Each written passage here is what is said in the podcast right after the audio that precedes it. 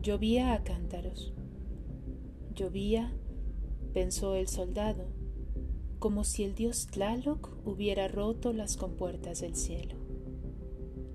Llovía mientras resonaban afuera los tambores, y los capitanes iban llegando cubiertos de hierro, sombríos, con las gotas de agua corriéndoles por los morriones, y la cara, y las cicatrices, y las barbas.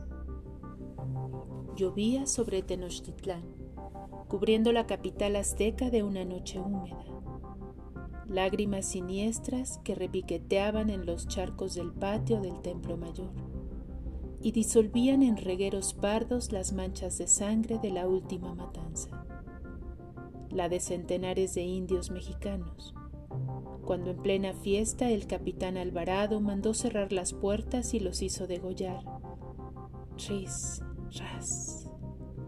Visto y no visto. Hombres, mujeres y niños. Por aquello de que al que madruga, Dios lo ayuda. Y más vale adelantarse que llegar tarde.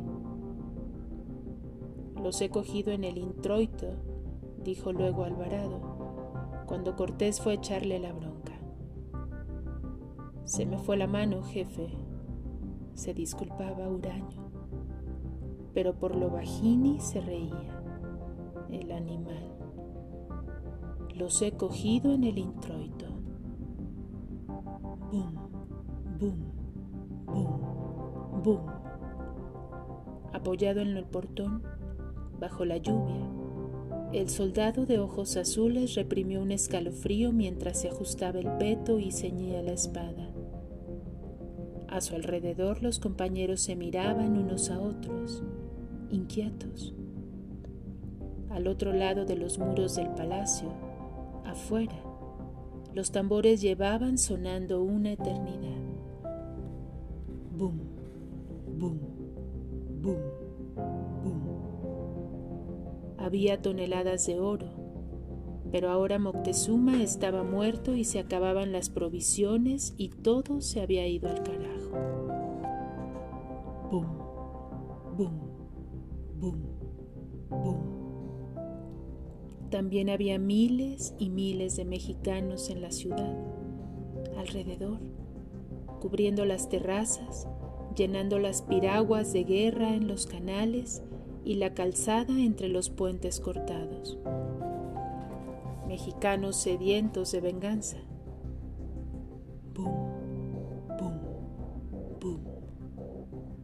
Así todo el día y toda la noche, mientras en lo alto de los templos los sacerdotes alzaban los brazos al cielo y preparaban los sacrificios.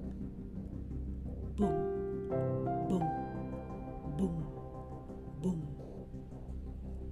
Aquello sonaba adentro, precisamente en el corazón, que los más cenizos ya imaginaban fuera del cuerpo, ensangrentado, abierto el pecho por el cuchillo de obsidiana.